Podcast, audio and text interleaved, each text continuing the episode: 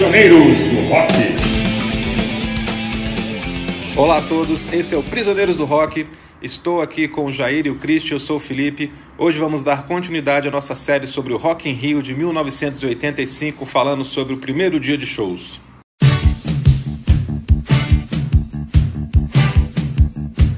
Tema da semana. Vamos pro, vamos pro line-up aqui do primeiro dia. Quem abriu o Rock in Rio, senhores? Nem Mato Grosso. Foi... Nem Mato Grosso, cara, que loucura. Cara, eu adoro Nem Mato Grosso. Ele tinha gravado pro Dia Nascer Feliz, né, do, do Barão Vermelho. E acho que, eu, que, assim, é a música rock dele que eu me lembro, e a música rock dele é essa, né? Cara, Nem Mato Grosso foi o maior cachê dos artistas nacionais. Eu acho que foi uma homenagem aqui à história que ele teve desde os anos 70, desde Secos e Molhados mas é o primeiro representante das, dos artistas nacionais que estão completamente fora aqui do, do, que a gente imaginava que deveria ser o festival, né?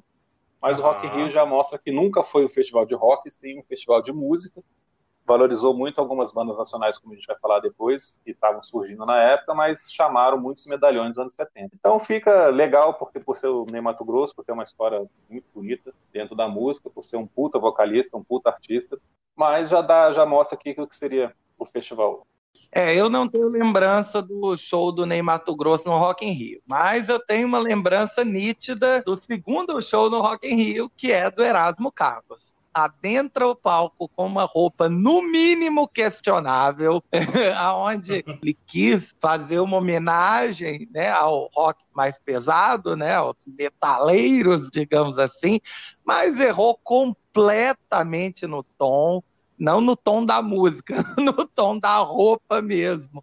E iniciou uma grande tradição no Rock in Rio, que é ser vaiado. Tá, é, se a gente olhar também hoje, você pensar num set list de primeiro dia que tinha Erasmo Carlos, Iron Maiden e Queen, realmente fica muito esquisito colocar o Erasmo ali naquela roubada. Em 91, eles repetiram coisas similares, com o Lobão, por exemplo. Agora né, já sabem melhor, mas na época foi desastroso esse show do Erasmo Carlos. É, parece que o Pepeu, dizem, que o Pepe, diz a lenda, que o Pepeu Gomes é, alterou completamente o setlist do show dele com a, com a Baby, porque estava vendo o que estava acontecendo com o Ney e com, com o Erasmo e tal. Parece que o Ney também não foi muito bem recebido, o Erasmo foi pior.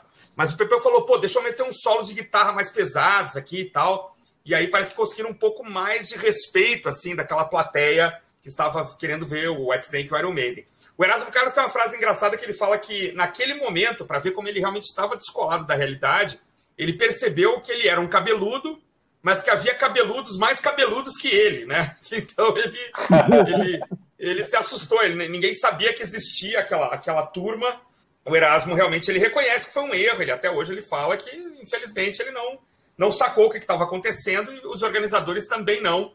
Né? Então é, um, é, realmente uma série de erros. E a famosa também é umas tretas com, com equipes de som, né? Porque parece que o som, o som das bandas brasileiras era sempre pior, né? Eles não usavam, a, não podiam usar a mesma outras bandas, querer usar um, equipe, um equipamento de som e luz mais robusto, e as bandas de fora é, pedirem para não usar isso para a banda brasileira, para eles poderem ter mais destaque e tal. Tem uns quebra-pau famosos aí e essa história do som também é Exatamente. muito famosa, porque apesar de serem três palcos, o equipamento de som era único. Né? Você estava tendo um show, Sim. o outro estava sendo preparado, e o terceiro palco era sempre da banda que fechava o dia. Então ele não, não podia ser mexido. Mas o equipamento de som era um só uhum. e as bandas internacionais não queriam que os, que os artistas brasileiros usassem toda a potência para não mexer, desregular tudo, mexer em mixagem e tudo mais. Hoje você aperta um botão, entra a configuração do Queen, depois muda para a configuração do Maiden, mas na época não tinha como, era, era na mão, né? Era tudo na Sim. mão, é. Então as, as bandas de fora ficavam muito preocupadas em, em, a, em, a, mesa ser desregulada, né? Exatamente. E aí veio o grande White Snake, que eu adoro. A grande ideia da, de substituir Def Leppard pelo White Snake, né, que era uma, uma, banda de blues rock, hard blues ali, até o final da década de 70. O White Snake já vinha batendo na trave há, um, há algum tempo, né? Mas eles tinham feito Slide In, cara. E Slide In é o Led Zeppelin 4 do, do Whitesnake. É o, é o Sgt. Pepper's Whitesnake. É o melhor disco da carreira da banda. É, tem Love Ain't No Stranger, tem Guild of Love, tem Slow and Easy. E a banda tinha trocado completamente a formação também, que é algo que acontece muito com Whitesnake. tinha entrado o guitarrista John Sykes, que era do Thin Lizzy e que foi eleito ainda o grande gato do, do festival. Mas a banda, assim, é, graças às propagandas da Hollywood, graças às rádios que começaram a tocar rock, músicas como Slow and Easy, Love No Stranger e a própria Slide faixa título, fizeram muito sucesso no Brasil na época, nas rádios de rock, né? E a banda tava afiada, assim. Então é, é, foi a primeira grande atração, o primeiro grande show do, do Rock in Rio foi do Whitesnake.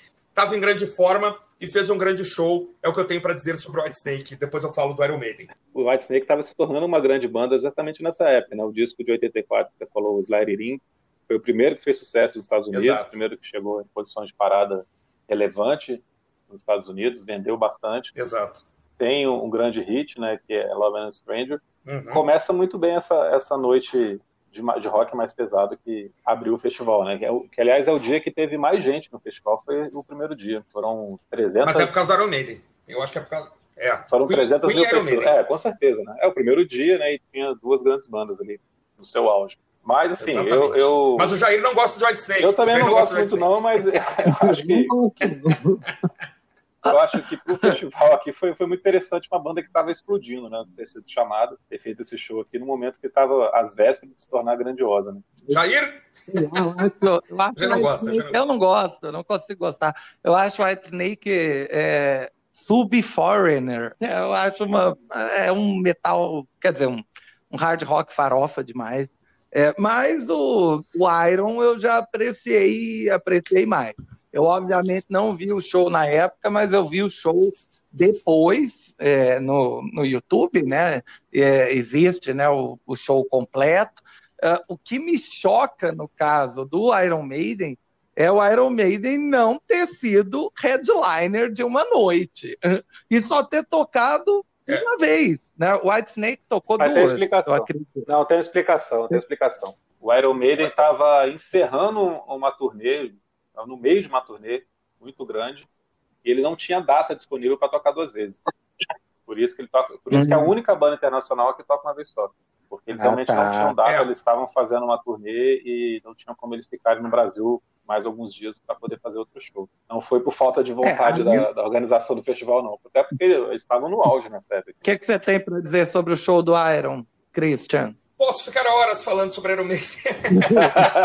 Iron Maiden tinha tinha lançado uma, uma, uma, uma série de três álbuns que definiram a banda, né? É, os discos com o, o, vocalista Bruce Dickinson, que são The Number of the Beast, uh, Peace of Mind, e o mais recente era o Power Slave, o famoso disco que tem uma pirâmide na capa e a caveira Ed sentada como se fosse uma esfinge. É, os grandes trabalhos da banda são feitos nesse período, e de fato a banda estava na, na World Slavery Tour, que foi uma, uma das maiores turnês de todos os tempos. Assim, acho que os caras fizeram 200 shows em, em um ano e meio, talvez até mais. Eu devo, devo estar sendo modesto aqui. É, mas é um, um, a primeira vez que o Brasil viu assim uma o, o state of the art, assim, né, da, da, da, iluminação, som e tal. Quem assistiu disse que foi inesquecível, né, o espetáculo que foi o show do, do Iron Maiden, a, a caveira Ed vestida de múmia entrando no palco e a banda com várias músicas poderiam ser usadas para compor um bom set list, assim, é, grande parte do público que estava lá, grande parte do público que vaiou o Erasmo estava lá por causa realmente do Iron Maiden. Aconteceu algo no show do Maiden que aconteceu duas vezes no, no Rock in Rio, que foi músicos cortarem o supercílio. O Bruce Dixon, no meio do show, dá uma cabeçada numa das guitarras e tem um corte na, na cabeça. E o guitarrista do Scorpions também, acho que o Rudolf Schenker, é, também bateu a cabeça no, no, no no, no, na guitarra, na própria guitarra, e teve um corte. Na época se especulou até se faziam isso por gosto, se queriam fazer isso mesmo para trazer um sangue para o palco e tal. Ainda ecos aí da, da presença do Kiss no Brasil, se aquele sangue tinha algum significado, não sei o quê. E, na verdade, só dois acidentes que aconteceram por coincidência no mesmo festival. Né? É, só de curiosidade aqui, tá falando da, da falta de datas do Iron Maiden, eles tocaram no Brasil dia 11 de janeiro era uma sexta-feira. Ah. No dia 14, eles estavam em Connecticut, nos Estados Unidos, e na outra Caramba. semana eles fizeram vários shows em Nova York. Então, realmente, Caramba. não tinha data mesmo. E chegamos no último show da noite. O primeiro dia de Rock in Rio fecha com o Queen, uma banda que vinha também numa enorme turnê de lançamento do disco The Works, de 84. The Works, até então, era o disco mais pop da carreira do Queen. É o álbum que tem Radio Gaga, I Want to Break Free, Hammer to Fall fez muito sucesso. O Queen então estava no auge da popularidade, era uma banda muito acostumada com grandes shows e que encontrou no Rock in Rio o palco ideal para o melhor frontman da história, que era o Fred Mercury. Frontman privilegiado. Jair, Jair já gosta de Queen. Não gosto de Queen. gosto de Queen e acho é, uma das cenas mais bizarras daquela cinebiografia do, do Fred Mercury é quando eles jogam o Rock in Rio para trás, né? Eles colocam o Rock in Rio tendo ocorrido quase em 1980, 81, para eles justificarem é, Love of My Life, né, cantada pela, pela plateia, e justificarem a composição de We Will Rock You é, a partir também do, do show do Rock in Rio. É, é uma liberdade poética que não dá. É, o Queen estava a pleno vapor, né? Como mostra o, o show do Rock in Rio. O filme fala, né, que antes do Live Aid, o Queen era uma banda que não tocava junto há mais de um ano, coisa e tal. Nada a ver, eles estavam estavam com uma carreira extremamente estabelecida e datas lotadas. Agora, há um questionamento que nós provavelmente jamais saberemos se Fred Mercury já sabia que tinha AIDS no, no momento né, do show do Rock in Rio. Felipe desenterrou alguma curiosidade a respeito disso? Não, não existe nenhuma informação concreta sobre quando ele descobre, não. Se é em 85, se é um pouquinho depois, é só suspeitas. Realmente não existe uhum. essa informação. Tem gente que diz que ele já sabia, tem gente que, que diz que foi descobrir um pouquinho depois, 86, mas não existe nenhum dado concreto sobre isso, não. Sobre o, a cena do filme que você citou, eles colocam as imagens do Rock in Rio, não falam em qual cidade é o show, mas o momento histórico, cronológico, era o show do Morumbi em 81. E é lógico, isso que você falou também é um absurdo, né? Falar que a banda estava há um tempão sem tocar, como se fosse mais de um ano que os caras não se reuniam. Eles estavam na turnê do disco, tinham lançado o disco em 84, fizeram uma turnê enorme e a turnê termina com Live Aid. No, na época a gente começou a ter os famosos programas de videoclipe no Brasil e o Queen sempre foi uma banda que usou muito bem a, a, o videoclipe como forma de promoção. Né? E acho que nesse momento aqui eles chegam num ponto assim, pico, né? De vídeos bem feitos, criativos, né? O vídeo de Radio Gaga, que usa trechos do filme Metrópolis, né? Do cineasta Fritz Lang. Né? O vídeo de I Want to Break Free, que é engraçadíssimo, né? E um dos maiores micos também da, daquela semana, né? A, a, apresentadora, a entrevistadora Glória Maria, entrevistando o Fred Mercury, perguntando se a Want Break Free era um hino gay, né? Se ele tinha escrito a música para ser um hino gay. E ele já começa dizendo: a música não é minha, a música é do meu baixista John Deacon. Ele é casado, tem quatro filhos. Eu não acho que seja um hino gay, eu acho que você está meio mal informada. é, tem esse vídeo no YouTube, é engraçadíssimo. Assim, ela, ela perguntando, toda cheia de dedos: ah, seria, eh, por exemplo, um hino gay? E ele fumando, rindo da cara dela e tal, sacaneando com ela o tempo todo.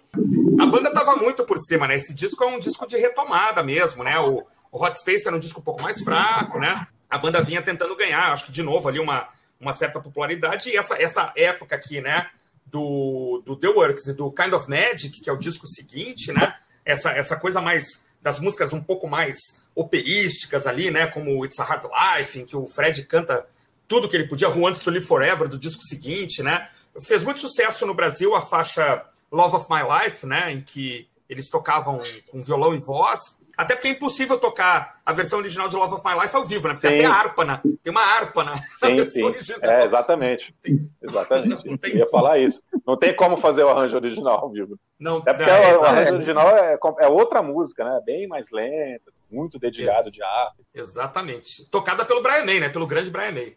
É. Então, é isso aí, meus amigos. Fechamos o primeiro dia do, do Rock in Rio. Falaremos mais sobre os, os dias seguintes em outros episódios. Um grande abraço a todos e até mais. Obrigado, Jair. Obrigado, Felipe. Um bom dia a todos.